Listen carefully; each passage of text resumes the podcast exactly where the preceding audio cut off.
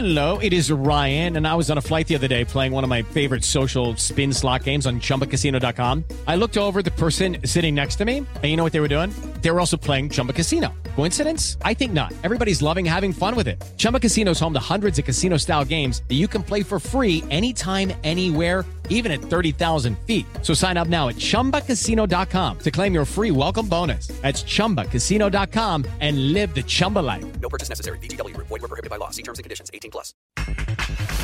Rayados, César Montes motiva a enfrentar al América. En la jornada 2 contra este equipo yo creo que te da una motivación extra y también para darles alegría. Sabemos que no pueden estar con nosotros en el estadio. En Pumas, Juan Iturbe será mi último torneo. Ya me mentalicé, o sea, yo ya sé que aquí solo me queda este último torneo y quiero disfrutarlo, quiero aprovechar cada minuto que me toque. El técnico de Juárez, Luis Fernando Tena, amargo empate. Sí, tiene usted razón, uno se queda con un sabor amargo por el final, pero obviamente nos quedamos con el, con, la gran, con el gran esfuerzo, la determinación, la solidaridad de nuestro equipo. Pediste la alineación de hoy. Desde el Montículo, Toño de Valdés. En la novena entrada ganan de todas las formas posibles. Es espectacular lo que están haciendo. De centro delantero, Anselmo Alonso. Eso me llena de ilusión. A mí me encanta mi fútbol, me encanta ver los partidos. En la línea defensiva, Raúl Sarmiento. Es nuestro fútbol y al menos yo sí le tengo un gran afecto y me gusta. Actualiza y aumenta tus conocimientos deportivos con nuestros expertos. Espacio Deportivo de la Noche. Estos son los encabezados en las páginas de internet. Cancha.com puede abrirlo.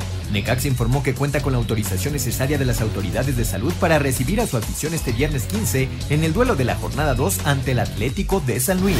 Record.com.mx Juan Manuel Iturbe dejará la UNAM al final del Guardianes 2021. El jugador universitario quiere tener un gran torneo con los felinos para irse de la mejor manera. TUDN.mx La Fórmula 1 confirma carrera en México. La organización del Mundial de Fórmula 1 dio a conocer este martes el calendario revisado para la temporada 2021 con 23 carreras, de las cuales 20 de ellas están confirmadas, dos sujetas a aprobación y una sujeta a homologación del circuito. Se confirman las carreras en México y Estados Unidos.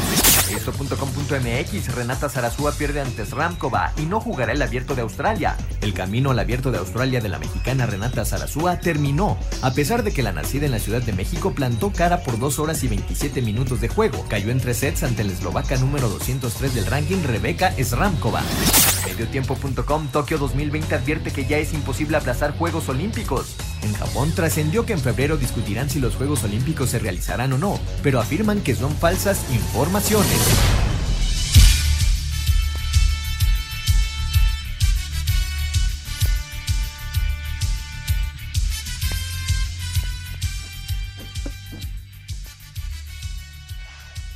Amigos, ¿cómo están? Bienvenidos. Espacio Deportivo de Grupo ASIR para toda la República Mexicana. Hoy es martes, hoy es 12 de enero del 2021. Saludándoles con gusto con Anselmo Alonso, Raúl Sarmiento, el señor productor, todo el equipo de ASIR Deportes y Espacio Deportivo, su servidor Antonio de Valdés. Gracias, como siempre, Lalito Cortés por los encabezados. Hoy Lalo está en la producción, el DJ Cristian está en los controles y tenemos a Rodrigo Herrera en redacción. Saludos, saludos para todos ellos. Aquí estamos en este martes con eh, mucha actividad. Ya se juega la final de, eh, bueno, no, no es la final, es la segunda, la segunda ronda del playoff de la Liga Mexicana del Pacífico. Gana Yaquis al momento, después de dos entradas completas, cinco por dos a los tomateros de Culiacán. En un momentito estará comenzando también el duelo de Hermosillo en contra de los sultanes de Monterrey. Y bueno, hay mucho, mucho tema para platicar. Raulito Sarmiento, ¿cómo estás, Raúl? Te saludo con gusto. Me están atacando aquí este, de manera agresiva. Un perro me está atacando de manera agresiva, pero bueno, déjenme, me voy a levantar para tratar de evitarlo. ¿Cómo está Raúl? El Atlético de Madrid es más líder que nunca en el fútbol de España. ¿Cómo estás? ¿Cómo estás, Toño? Qué gusto saludarte. Eh, a ti, Anselmo, al señor productor, a tu perrita que ya es parte del programa con sus actuaciones de violencia sobre ti. y mira que le dio un huesote. ¿eh? bueno, pues agradeciéndole a Lalo, a Cristian, a Rodrigo y a toda la banda sensacional de Así Deportes que nos permite, que nos permite día a día estar presente con ustedes, amigos Radio Escuchas, en esta semana del 33 aniversario, la verdad, muy contento, muy feliz. Y sí, bien lo dices, Atlético de Madrid, más líder que nunca, un Atlético de Madrid que parece se enfila hacia un título, hacia un campeonato. Eh, un equipo que cambió definitivamente en los últimos años con el Cholo Simeone ahí en la dirección técnica. A muchos no les gusta la manera de jugar de este equipo, no es precisamente el más espectacular, pero sí es un equipo confiable, es un equipo seguro, que está sacando una gran ventaja sobre Real Madrid y sobre el Barcelona sobre todo, y se enfila, repito, después de estos eh, partidos de la primera vuelta hacia el título de manera firme, convincente, y en sus filas está un mexicano. Ojalá eh, las lesiones dejen en paz a Herrera y pueda aparecer más. Parece que se había ganado un sitio, pero las lesiones lo están rezagando en esa batalla. Pero felicidades. Hoy lo nombraron eh, por parte de esta parte de FIFA de estadísticas el entrenador, el director técnico de la década, por sus grandes números a Simeone, y ahí vemos el porqué lo que está pasando con el Atlético de Madrid. Sí, interesante, ¿no? Porque además se dio el contraste hace unos cuantos días de que se llevaron una enorme sorpresa, desagradable, y quedaron fuera de la Copa del Rey, pero en la liga están imparables. Hoy esa victoria sobre el Sevilla de 2 por 0, y, miren que el Sevilla la intentó y, la buscó por todos lados y no, no consiguió eh, ni siquiera un gol. Ya platicaremos del fútbol internacional y una, una situación eh, pues muy delicada que se ha presentado no precisamente en medios de comunicación, sino más bien en redes sociales. Anselmo, te saludo con gusto. La, la pues eh, denuncia que hace Hugo Fernández de que no le han permitido entrenar, dirigir en el fútbol mexicano y que el culpable es Enrique Bonilla y que pues le pidieron dinero, o sea, una cosa muy, muy seria que obviamente pues tendría que probar Hugo Fernández, pero sí es una cuestión seria que seguramente pues va a estar eh, girando en, en, en, torno al, al fútbol mexicano. ¿Cómo estás, Anselmo? Saludos. Toñito, ¿cómo estás? Gusto saludarte, te mando un abrazo, igual a Raúl, al señor productor, a toda la gente que nos escucha de grupo en Grupo Asir y el apoyo incondicional de toda la gente también, ¿no? Sí, Toño, va a ser un tema que se va a alargar, habrá programas que le den más espacio, habrá programas que no. Hugo Fernández trabajó muchos años en México, Hugo Fernández conoció perfectamente, cada uno era otra época. Y bueno, este, hoy hace esta acusación, vamos a ver qué, qué fondo y qué sentido lleva, ¿no? Como bien dices, hay que probar, hay que probar las cosas, ¿no? Y bueno, dentro de lo que es el fútbol mexicano, hoy arranca eh, esta liga de expansión. Eh, tuvimos al primer campeón con el Tampico, no hay ascenso, entonces tiene otro sentido, hay que buscar un campeón simplemente. Entonces, bueno, este es eh, el trabajo que están haciendo para ser sólidos. 16 proyectos que actualmente hay en la liga de expansión, ojalá y les vaya muy, pero muy bien, incluido ahí a tus otros de hierro de la Y el Atlante que juega mañana, mañana se estrena en el torneo. Ya platicaremos de, de todos los temas de fútbol, por supuesto, el empate ayer de Pachuca y Juárez, de último minuto el Pachuca rescató un punto, que va a haber público en, eh, en Aguascalientes para, para el juego de Necaxa. Eh, está Miquel Arriola allá en, en Monterrey, estuvo con Rayados, hoy estuvo con Tigres. Eh, el nuevo jugador de América, en fin, hay mucho, mucho tema para platicar, pero vámonos con la NCAA. Ayer Alabama simplemente le pasó por encima a Ohio State y se quedó con el título colegial de fútbol americano, el título 18 en la historia de Alabama. La María Carmesí de Alabama se consagró campeón del fútbol americano colegial tras apalear a los Buckeyes de Ohio State 52 a 24 en la final de la NCAA que se disputó en la ciudad de Miami. El coreback Mac Jones lanzó para 464 yardas con 5 pases de touchdown y el receptor de Bonte Smith, quien ganó el trofeo Heisman, fue elegido como el MVP del juego porque tuvo 12 recepciones para 215 yardas con 3 anotaciones. El coach de Alabama, Nick Saban, conquistó su séptimo título de su carrera y superó al legendario Paul El Oso Bryan. Saban habló de este logro histórico. Uh, you still hate to lose. Es que yo odio perder. Cada uno de los siete títulos que ha ganado me ha motivado para ganar más, porque no me gusta perder y siempre intento ganar cada vez que tengo un juego. El coreba de Ohio State, Justin Fields, fue limitado a 194 yardas aéreas. Para Sir Deportes, Memo García. Gracias, Memito. La información de esta gran final terminó el fútbol americano colegial. Les costó mucho trabajo.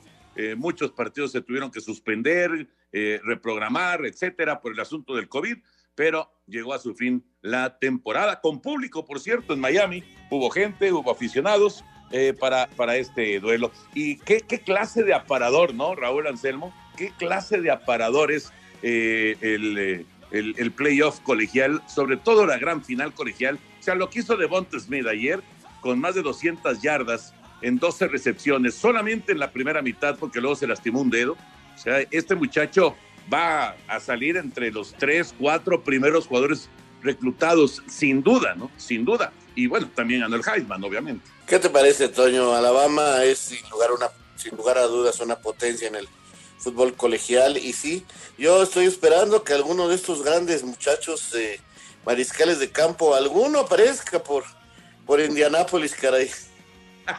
bueno, pues hay, hay varios equipos que lo están buscando. Ahorita escuchamos el comentario de Anselmín porque ya, ya viene la pausa. Regresamos en un momentito a Espacio Deportivo. Espacio Deportivo. Un tuit deportivo. Arroba la afición. Román Groyan comparte fuerte foto de cómo quedó su mano tras sufrir quemaduras.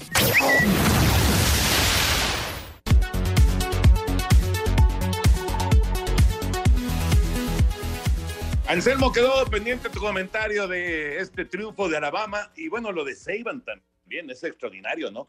Ha ganado seis títulos colegiales con Alabama en 12 años. O sea, es increíble, increíble lo que ha hecho Saban. Siete títulos en total, porque también ganó uno cuando estaba como coach en el estatal de Luisiana. Pero bueno, ya, ya es el, el coach más ganador de la historia. Me, me, quedan algunas cosas, Toño. Ayer dabas un pronóstico en cuanto a la cantidad de puntos y creo que lo rebasó. Habías dicho 75, ¿no? Y, y lo rebasó por uno. Y fueron casi 52 y 22, o sea, fueron 76 puntos. Sí. O sea, casi, le, casi los pronósticos se dan, ¿no? Por un punto nada más. Por otro lado, cuando tú tienes un tipo como el Divonta, pues es difícil perder un juego, ¿no? Es un Heisman, es un tipo extraordinario, jugando medio tiempo, tiene arriba de 200 yardas, impresionante. Lo de Saban, yo lo que, que pienso, Toño, es eh, el trabajo que debe tener eh, el grupo de trabajo, porque eh, en profesional, eh, pues bueno, pues también va, va, va, cambiando mucho los equipos, pero lo, la cantidad de movimiento que tienes que hacer en colegial, de todos los chavos que van surgiendo de preparatorias, y el escauteo que tienes que hacer para tomar a los mejores y poder tener una eh, continuidad en campeonatos como la que tiene este señor. O sea, no solo es él, debe tener un grupo multidisciplinario enorme para tratar de, de, de elegir a lo mejor que vienen de las prepas. Es dificilísimo, pero también es como un arte. Realmente eh, es una, una, labor titánica, porque si es difícil el analizar uh, los talentos que van al profesionalismo, imagínense nada más, estamos hablando de que son cientos de universidades, pues son miles de preparatorias. Entonces, para, para tú saber por dónde irte, eh, digo, no, no, no los super talentos, esos pues ya están detectados, pero para ir encontrando ese talento que está medio escondido, son miles de preparatorias. Así que la búsqueda es, es enorme, ¿no? Por eso funcionan tanto. Hay una, una expresión en, en, los Estados Unidos cuando se habla del, del, fútbol americano colegial y de cualquier deporte colegial, se habla de los walk-on.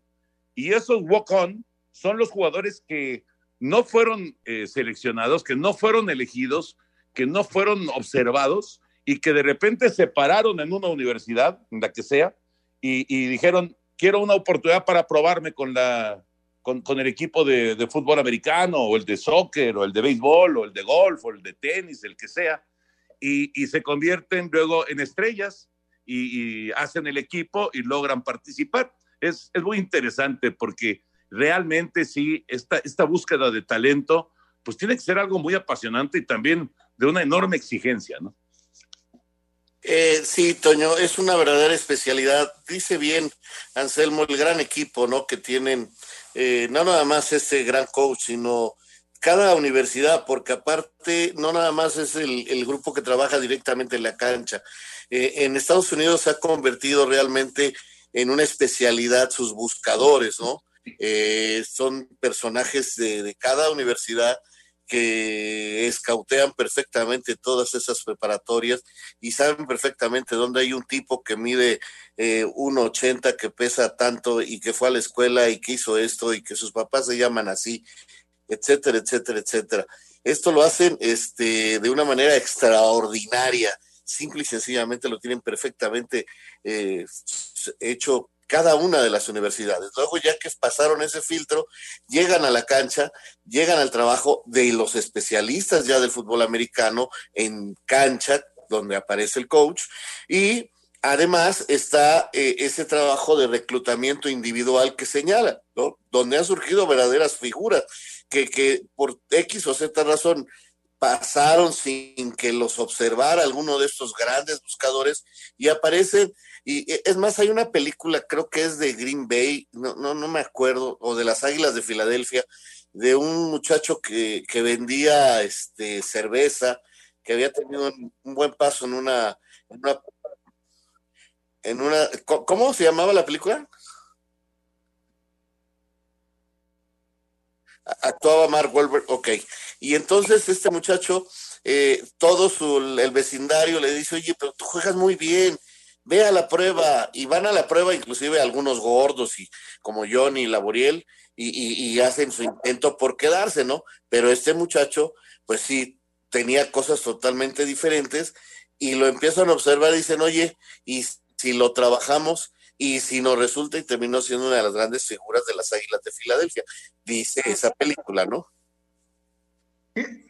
Invencible, nos dicen que se llamaba la, la película. Y hay muchas historias, ¿no? Dentro de, del fútbol en nuestro país hay muchachos que llegan a probarse y son rebotados del primero, del segundo y tercer equipo y hasta el cuarto logran ahí. Y luego resulta que el primer equipo que los los vio son eh, donde debutan. Hay muchas historias, ¿no? ¿Por qué? Porque también la madurez de cada jugador en el, en el deporte que sea se va dando poco a poco. Entonces, cuando tú llegas a probarte de 15 años, que quizá ya es 14, 15, pues no tienes esa madurez, pero ya luego te soltaron por alguna razón, fuiste a parar a un equipo y ahí tomaste la madurez y, y, y creciste, ¿no? Entonces, es bien interesante todo ese trabajo con, con jóvenes eh, que son filtros, Toño, pero enormes, enormes. Llegan multitud de muchachos a probarse a, a, fuerzas básicas y son goteritos que van saliendo y, y debutan muy poquitos. Exacto. Fíjate, hay, perdón, hay un caso actual que, que, que, queda perfecta en estas historias. Eh, el famoso joven ormeño. Él es eh, porque su abuelo fue uno de los grandes extranjeros que vino a la América a finales de los 50, americanista, lo llevaron, hizo todo su proceso en la escuela en fuerzas básicas y era un jugador muy interesante, sin embargo, una lesión y, luego pues pensaron que ya no iba a dar más y hasta ahí llegó Santi. Y entonces lo mandaron eh, la gente de Pumas, Arce lo, lo, lleva a Pumas y otra vez parecía que muy bien hasta cierto momento y total que desaparece de Pumas. Y aparece en Puebla y nada. Y de ahí aparece en Chivas y nada. Se lo llevan a Perú por la relación de su abuelo. Y sí juega un poco pero no pasaba nada. Regresa regresa a Puebla y en un afán de un recuerdo de Enrique Mesa de que a él lo había debutado este, en el fútbol profesional don Walter Ormeño con Cruz Azul, le dice, yo te voy a debutar, hijo. Y lo debuta en, el torneo de Copa con el Puebla. Y mira nada más a qué edad vino a explotar, o sea, después de un proceso larguísimo que siempre le faltaba algo, algo, algo, fue madurando, fue entendiendo y cuando parecía que se acababa la carrera y que se iba a dedicar a otra cosa, hoy Santiago Ormeño es un tipo que muchos equipos se lo van a pelear y que va a ganar una cantidad de dinero muy importante. Sí, sí, sí, tiene razón. ¿qué historias, y, y, y, además déjame decirte que eh, hablando de esta historia de, de Santi Ormeño, eh, digamos que en, en, su niñez, a mí me tocó verlo jugar varias veces, estaba en el Instituto México, jugaba contra mi hijo y, y la verdad es que se destacaba de manera notable. O sea, él, él era de, de, de, ese nivel, digamos, súper destacado.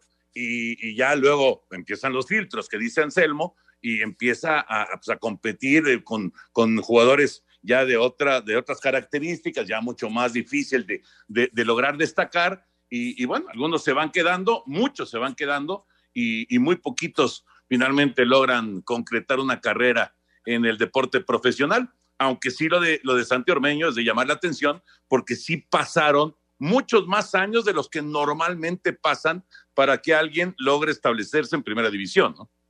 A mí me tocó verlo, Raúl, cuando estaban en la, en la segunda división. Los Ajá. dirigía Rafa Loredo. E inclusive uh -huh. Santi no jugaba adelante.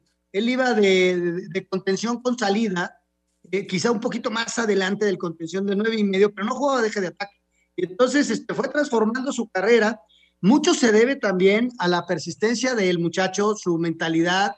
Nunca, nunca se dio por vencido y la, el apoyo de, de, Walter, ¿no? Su papá y de su mamá, porque pues este, lo aguantaron y lo aguantaron y lo aguantaron y, y a final de cuentas el chavo se explotó, ¿no? Y hoy está convertido en uno de los mejores este, goleadores mexicanos que hay, ¿no? Él y eh, Martín, Henry Martín de América, pues son los máximos goleadores mexicanos en, en, en, el último año, ¿no? Así es, así es. Es realmente eh, pasan cosas así, suceden ese tipo de detalles y, y, y son verdaderos garbanzos de libra. Exacto, exactamente. Bueno, vamos con más de, de, fútbol americano y esto ya del profesional, porque ahora ya, ya le toca a Green Bay, ya le toca también a Kansas City, los equipos más fuertes de las dos conferencias ya jugarán este fin de semana.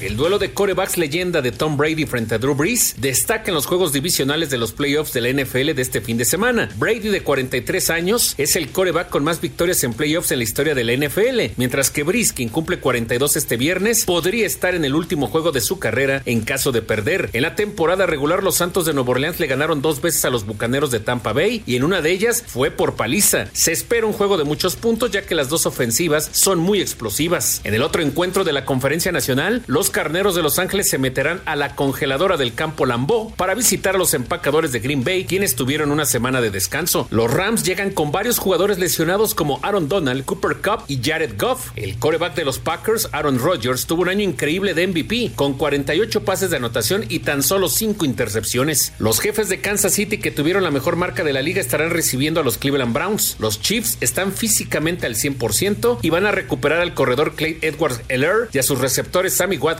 además de Tyreek Hill. Los Browns vienen motivados tras sorprender a Pittsburgh de visitante, pero ahora tendrán la difícil misión de tratar de defender a Patrick Mahomes. Los Bills de Buffalo que sufrieron para eliminar a Indianapolis van a recibir a los Cuervos de Baltimore. Finalmente Lamar Jackson consiguió su primera victoria en playoffs y lo hizo de visitante, aunque tendrá como rival a un equipo que tiene siete triunfos al hilo. Josh Allen también sabe lo que es ganar ya en postemporada y demostró la semana anterior que está para grandes cosas. Escuchamos a John Harbaugh, coach de los Ravens. Solo quiero decir que estoy orgulloso de lo que han hecho nuestros jugadores. Quiero decir de que han regresado, han luchado, que no han bajado la guardia y no han parpadeado. Siguen manteniendo su enfoque, siguen golpeando y hemos hablado de estar y luego jugada tras jugada y después de regresar con jugadas como esta. Esto es lo que han hecho nuestros jugadores a lo largo del año. En el papel son favoritos los locales, es decir, Kansas City, Buffalo, Nueva Orleans y Green Bay. Para Sir Deportes, Memo García. Gracias, Memito. Ya lo saben, todos los partidos de playoff están por Canal 5 en TUDN. El eh, sábado tenemos dos partidos, el domingo otros dos partidos, así que gran, gran doble jornada de NFL por Canal 5. Y para que no se nos quede fuera la información de, de la joven Sarazúa, lamentablemente no, no pudo calificar para el abierto de Australia. La tenista mexicana Renata Zarazúa le dijo adiós a sus aspiraciones de participar en el Abierto de Australia, primer Gran Slam del año, al ser eliminada en la segunda ronda de la clasificación que se realiza en Dubái por la eslovaca Rebeca Schwankivá por 4-6, 6-4 y 3-6 en juego que duró 2 horas y 28 minutos. Zarazúa superó el pasado domingo a la rusa Anastasia Komardina por 6-3 y 6-4 en la primera ronda. Así la capitalina no participará en su segundo Gran Slam en su carrera después de que el año pasado hiciera historia al clasificar a Roland Garros, donde por cierto fue eliminada en la segunda ronda. Asir Deportes Gabriel Ayala. Un tuit deportivo. Arroba Reforma Cancha. Federico Marchetti, arquero del Génova de la Serie A, perdió un Ferrari 812 valuado en 8 millones de pesos luego de que un lavacoches lo estrellara en las calles de la ciudad italiana.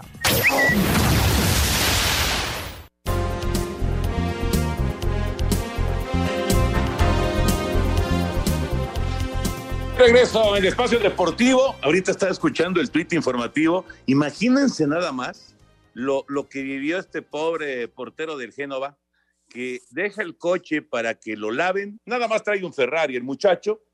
Y pues por alguna ocurrencia, por eh, alguna aventura, eh, alguna tontería, una, una, pues, sí, una, una situación absurda, pues el, el que estaba ahí en el, en el lavacoches dice, ay, vamos a ver cómo, cómo jala y que lo destrozan. Un Ferrari, Raulito, Anselmín, un Ferrari. Y eh, digo, cuando ves la nota dices, ay, este burro portero se fue como loco y se estrelló. No, lo dejó a que lo lavaran. Y fue uno de los chavos que atendían el lugar el que, el que estrelló el coche. Nada más, imagínense qué historia. Y, y, y el portero del Génova pensaba que yéndose el 2020 ya todo cambiaría. Ah, qué cosas tiene la vida, Toño. Bueno, ¿qué te platico? Una vez, este, cuando compré mi primer carrito, pues era un Renolito ahí chiquito, ya viejito, lo compré usado, y llegué a una tienda y, y se lo di al muchacho que estacionaba los carros, ¿no? Y yo muy contento me fui a comprar algo, y al regresar me dijeron, oiga, este, a ver, venga, necesitamos hablar con usted resulta que el muchacho le había tronado un faro contra una bardita. Así, así me pasó alguna vez. Bueno, pagaron, ¿no? Pero si sientes que el mundo se te cae. Ahora imagínate con un Ferrari, sientes que se te cae el universo encima, cara. Sí, no. Oye, Toño, les platico mi aventura que llegué, y no hace mucho, ¿eh? hace un año. Este, fui a un doctor, dejé mi coche, regresé por mi coche, pues tomé mi coche y me vine a mi casa. Llegando a mi casa, me di cuenta que no era mi coche. Me tuve que regresar al estacionamiento porque me habían dado otro coche y no me di cuenta. Imagínate. Bueno, Es- es- es- eso ya bueno, mi seguro ¿eh? me lo, me lo paga. No, no, no, no, no, no, no, no, no sabes. le digo, oye, aparte estábamos por, él estaba por Polanco el estacionamiento y me vine hasta acá, hasta la Cuauhtémoc. Y me di cuenta hasta que estacioné el coche, favor. Oye, yo pensé que ibas a contar la anécdota de cuando atropellaste al pobre policía. Coño, nunca atropellé un policía, se me cruzó. Estabas ¿Sabes a quién le Antonio, estabas ejerciendo un bullying con- contra mí. Oye, ¿saben a quién le pasó así de, confundir los carros? Que fue una anécdota muy simpática, nada agradable, me imagino, para el verdadero dueño, como para el dueño de ese carro que se trajo Anselmo. Este fue José Antonio Roca, cuando dirigía en el América, terminó, salió de su casa, dicen que era muy distraído, en paz descanse el mister, y se subió, abrió un coche, lo prendió y se arrancó y se vino al entrenamiento, entrenó y tal y, ah, y- y- y terminando el entrenamiento se le acercó este alguno de sus auxiliares y le dijo, oiga, don José, qué bonito carro trae. Hombre, es el mismo de siempre. No, don José, este es un carrazo. Y fueron a ver. Ah, dice, este no es mío. Y ahí va, hasta satélite de regreso. Imagínate el susto del dueño del carro. No, pues ya lo daba por perdido. Ya estaba. Qué cosa. Bueno, en fin, anécdotas que pasan, eh, pero sí, lo del pobre portero del Génova. Imagínense su Ferrari despedazado. Él, él lo esperaba limpiecito y todo, y está, está ahora, pues, en el, eh, en, en el, en el, ¿Cómo, ¿Cómo le llaman a los lugares a donde llevan a los coches estos ¿Carwash? ¿Eh? ¿El carga, carwash o cómo? No, no, no, a donde llevan los coches ya chocados. El Ah. deshuesadero. Al deshuesadero, exactamente. Ya anda en el deshuesadero el pobre, el pobre Ferrari. No, no, qué horror. Vámonos con el Pachuca contra Juárez. Ayer cerró la fecha 1 del Guardianes 2021 con un empate agónico de los Tuzos. Mauro Quiroga al 95 rescató empate a uno entre Pachuca y Juárez, cuadro que vio la expulsión de Marco Fabián desde el minuto 20. Paulo Pezzolano, timonel de Tuzos, fue crítico con lo hecho por sus dirigidos. no lo supimos llevar, nos faltó movilidad para entrarle, cuando ellos quedaron un jugador, de menos rápido, entrarle a esas dos líneas de cuatro. Obviamente está la virtud del rival, lo hicieron muy bien defensivamente. Es lo más difícil que hay en el fútbol, entrarle a los equipos cuando están en zona baja, bien acoplados y, y cuando hacen los movimientos bien correctos. Y bueno, a nosotros nos faltó inteligencia, nos faltó... Y bueno, nos vamos con ese sabor amargo por más que como se dio el partido en la hora llevarnos un punto, nos vamos con ese sabor amargo porque nosotros acá no podemos, no podemos dejar pasar puntos y bueno, eh, con eso nos quedamos. A Cider Deportes, Edgar Flores. La igualada sobre la hora es para Luis Fernando Tena, estratega fronterizo, resultado merecido para el rival, pero doloroso para su plantel. Sí, tiene usted razón, uno se queda con un sabor amargo por el final, pero obviamente nos quedamos con el, con, la gran, con el gran esfuerzo, la determinación, la solidaridad de nuestro equipo, el orden que tuvo nuestro equipo a pesar de jugar tanto tiempo con uno menos y eso obviamente nos obligaba a, un mayor desgaste físico, a, a, compensar al jugador que no estaba desde tan temprano en el juego, pero sabíamos que Pachuca es un, es un equipo con muy buenos jugadores, que se coordina muy bien en ataque y, y que teníamos que evitar precisamente el que tiraran tantos centros por el gran rematador que tienen, pero bueno, creo que al final fue justo el empate. Bravos de Juárez se defendió muy bien, con orden y con determinación, pero también es cierto que, que Pachuca insistió, atacó, tuvo variantes y lamentablemente para nosotros y por suerte para ellos, pues tuvieron su premio al, al final. A Cider Deportes, Edgar Flores.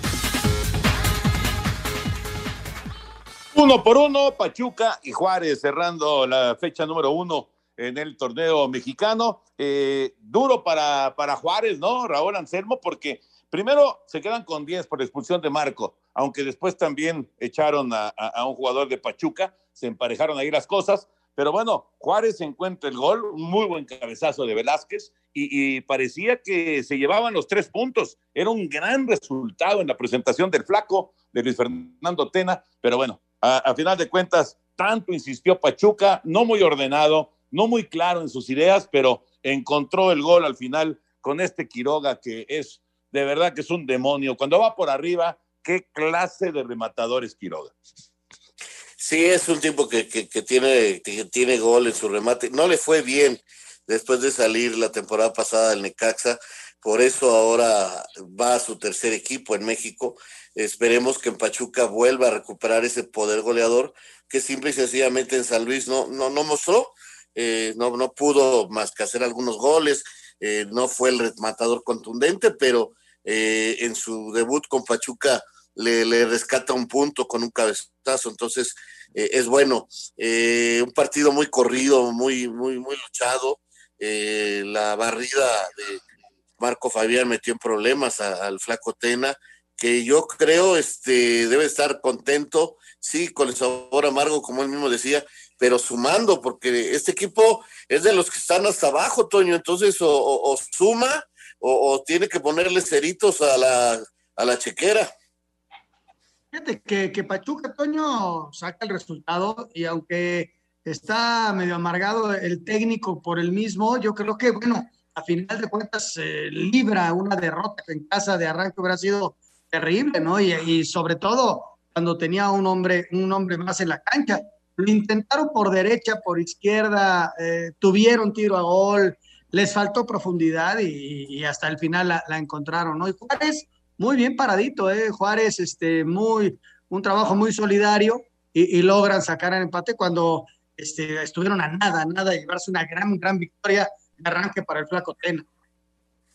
Pues así, así cerró la jornada número uno. Y para la fecha dos, así como hubo público en Mazatlán, ahora en eh, Aguascalientes, en el partido del Necaxa habrá aficionados. Se habla del 30% en eh, el estadio Victoria ya en Aguascalientes. Vamos con la información.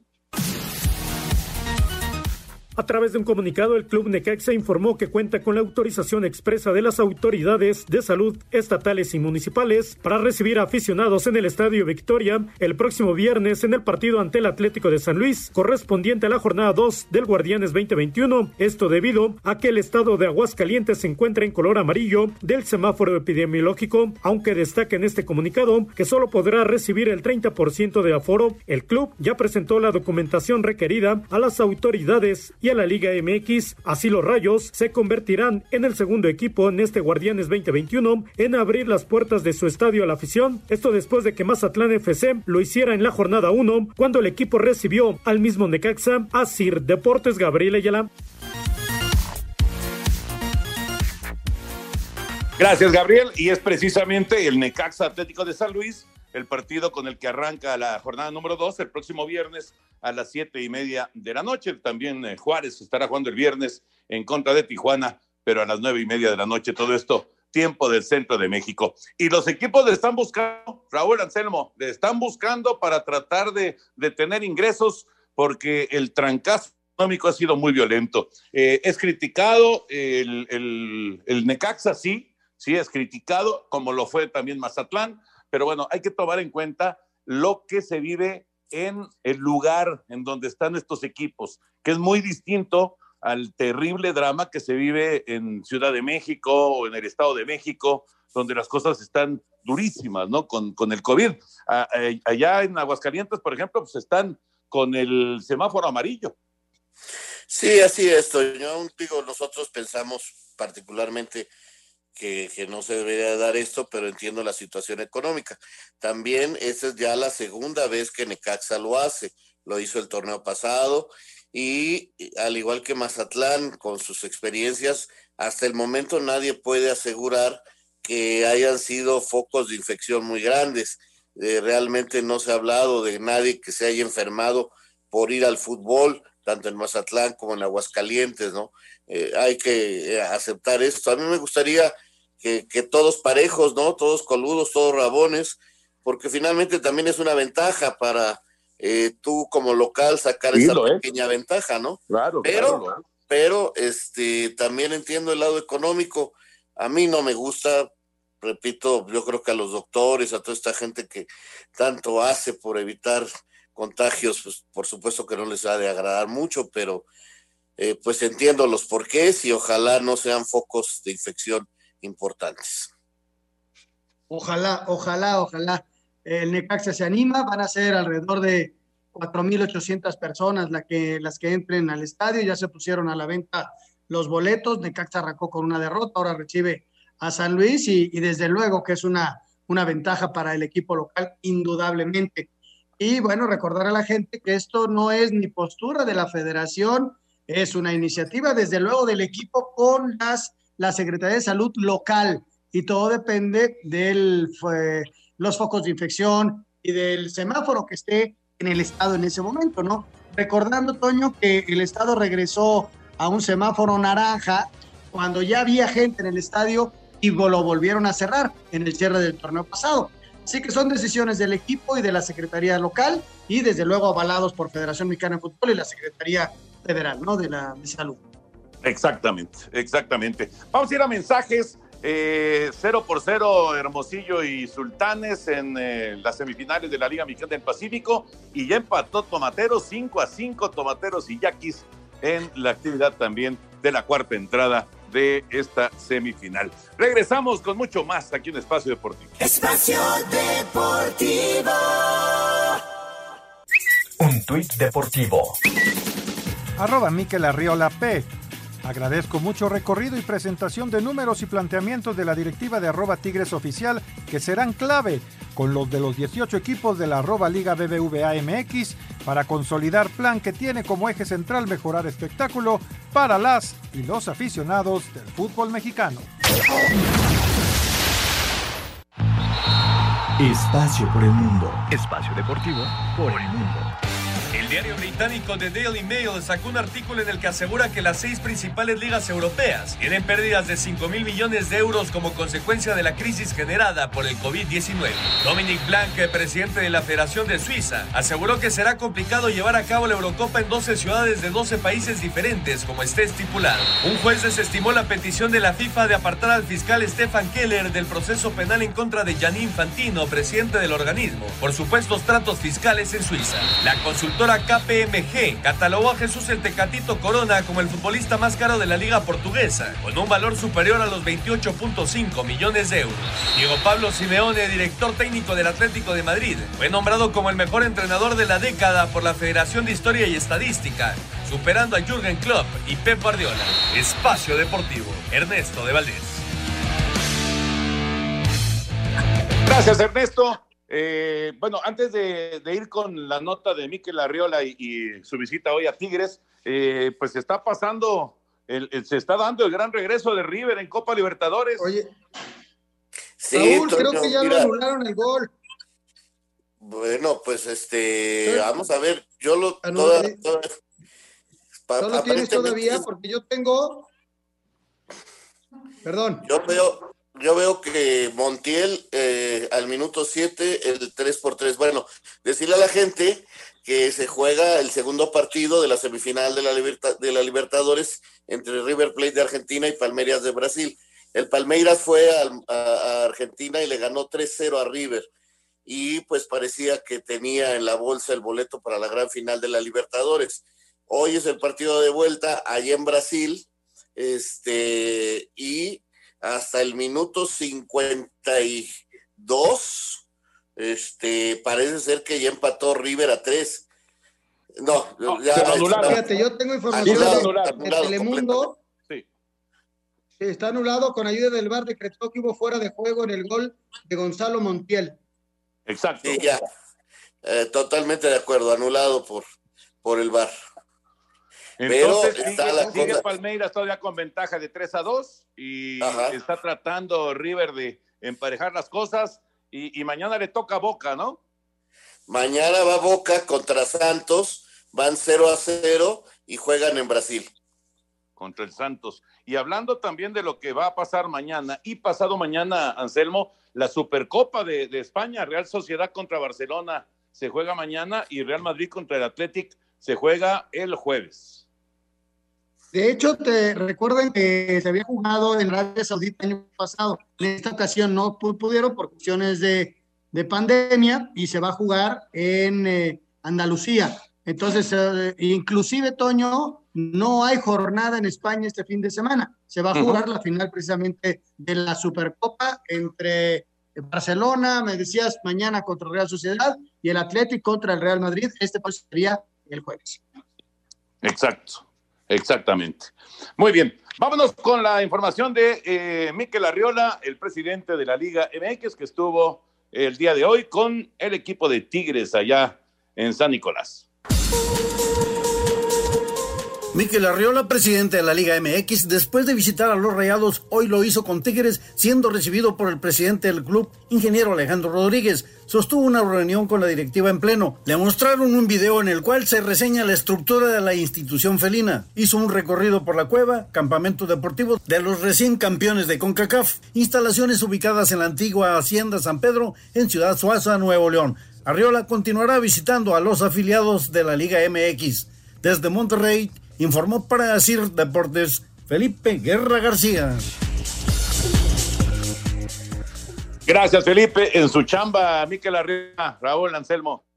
Sí, nos los comentó aquí Toño la semana pasada que iba a ir a partir de esta a visitar todos los equipos, eh, meterse totalmente de lleno en cada uno de los clubes para ir este, viendo y presentando proyectos y conociendo más también cada uno de los clubes. Qué bueno, me, me, me parece muy bien esto. Se le vienen varias broncas encima que habrá que ir resolviendo, ya lo decías tú, lo de Fernández que dice que el señor Bonilla le pidió dinero para poder dirigir en México, este asunto de los promotores que han destapado allí en Quintana Roo, que, que hablan de que pues Greg Taylor y, y Velarde son este, realmente promotores, y ahora están al frente del Querétaro, lo cual no debería de ser. Eh, y una serie de situaciones de cómo eh, no pagar impuestos y aumentar los precios de los jugadores. Está bravo el camino para Arriola. Eh, se metió en un asunto que va a ir conociendo poco a poco y que va a ir resolviendo uno a uno. Es un tipo con experiencia y, y nada más que tiene que conocer a fondo muy bien el terreno que está pisando. Yo creo que es lo más importante y por eso está haciendo ahora sí que este eh, eh, esta gira, esta gira por todos los equipos. Vamos a ir a mensajes. Espacio Deportivo. Un tuit deportivo. Arroba medio tiempo. Clubes de la Liga MX gastarán 270 millones en un año de pruebas para detectar COVID-19.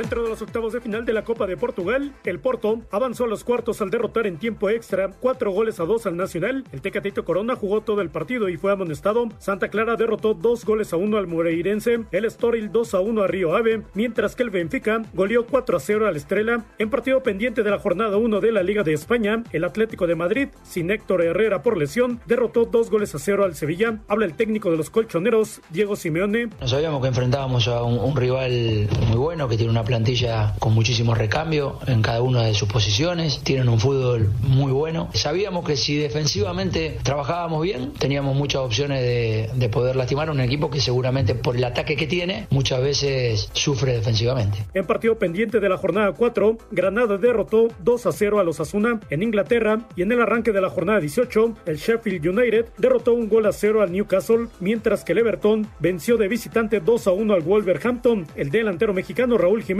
estuvo presente en las gradas del estadio Asir Deportes Gabriel Ayala. Muchas gracias, muchas gracias Gabriel y bueno, muchas gracias a todos ustedes. Les doy rápidamente los resultados de la quiniela en la jornada número uno. Eh, pues ni más ni menos que Oscar Sarmiento y su servidor. Estamos de líderes con siete puntos en el arranque de esta eh, Guardianes 2021. Nuestro invitado, Rogelio Galván de Querétaro. Querétaro hizo eh, seis puntos, al igual que Lalo Bricio, el señor Murrieta y también el Polito Luco. Con cinco están Alejandro Cervantes, Alfredo Romo, Anselmo Alonso, Juan Miguel Alonso, Pepe Segarra, Ernesto de Valdés, el Push, el Rudo y Villalbazo. Iñaki Manero y, y Raúl tienen cuatro y Toño de Valdés está en el fondo con tres puntos. Así está la quiniela. Mucha suerte y bueno, pues ya estaremos que, viendo qué pasa en la jornada número dos. A ver, señor este productor, viernes. discúlpeme, Dime. señor productor, me está usted Dime. alardeando descaradamente, ¿eh? porque yo tuve A ver. cuatro puntos, yo tuve cuatro puntos, así que por favor una revisión ahí. Eh, eh, puede, puede usted observar en la quiniela molera de don Raúl Sarmiento que tengo cuatro puntos y es exactamente la misma quiniela de Espacio Deportivo, es la misma que pongo. Bueno, ahorita la Voto revisamos por porque- voto, casilla por Según- casilla. Según esto, me están dando tres, pero lo revisamos con mucho gusto. Pero ¿saben qué?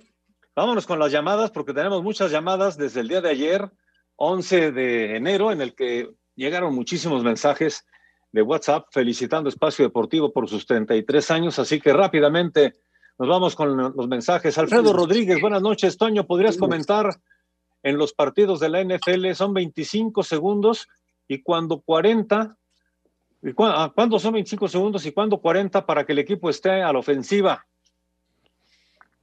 25 segundos cuando, cuando es una jugada terrestre y de inmediato se pueden reunir para, para sacar la siguiente jugada.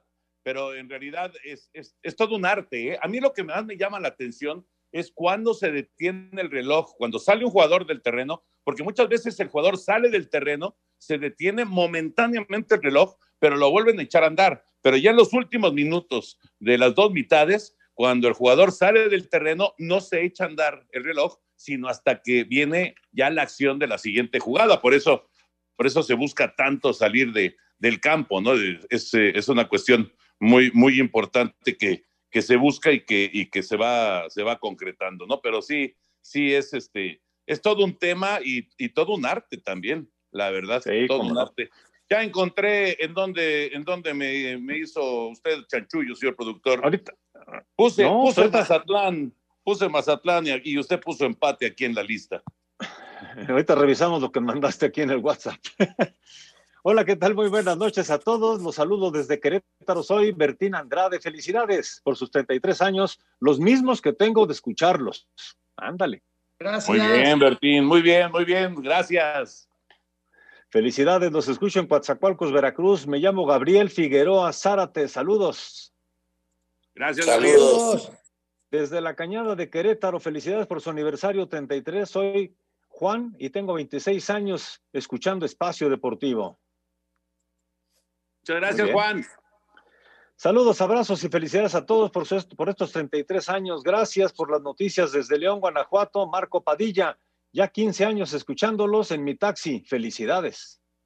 Sí, tenemos a muchos, muchos eh, queridos amigos taxistas que van, que van siguiendo. Oye, Raúl, por cierto, ya no te pregunté de lo de Jordan Silva. ¿Te gusta la llegada de Silva a la América? Pues este, ojalá juegue algún día, Toño, que le vaya muy bien. No, no, no me gustó. Feliz aniversario. Feliz aniversario, gracias por su profesionalismo y vamos por otros 33 años, nos dice Ramiro Mesa de Puerto Vallarta. Muchas Pepe felicidades. Segarra un ya no de- llega. ¿Quién? Pepe Segarra. Eh, muchas felicidades, un saludo desde la Angelópolis y que sigan cumpliendo muchos años más. Por cierto, a pesar de que soy poblano, mi corazón es escarlata. Arriba los Diablos Rojos del México, nos dice Jesús. Qué bueno, Jesús, y ya esperando la temporada para el mes de mayo. Oye, tenemos muchas más llamadas, le vamos a tener que ir dando salida poco a poco, porque nos dice Lalo que ya nos quedan 20 segundos para despedir, así que mi querido Anselmo Alonso, muy buenas noches. Buenas noches, Jorge. Hasta mañana. Gracias. Señor Raúl Sarmiento Díaz, muy buenas noches. Hasta mañana, descansen. Muchas gracias, Antonio de Valdés. Vámonos. Vámonos, ahí viene Eddie, así que ustedes quédense, por favor. Buenas noches.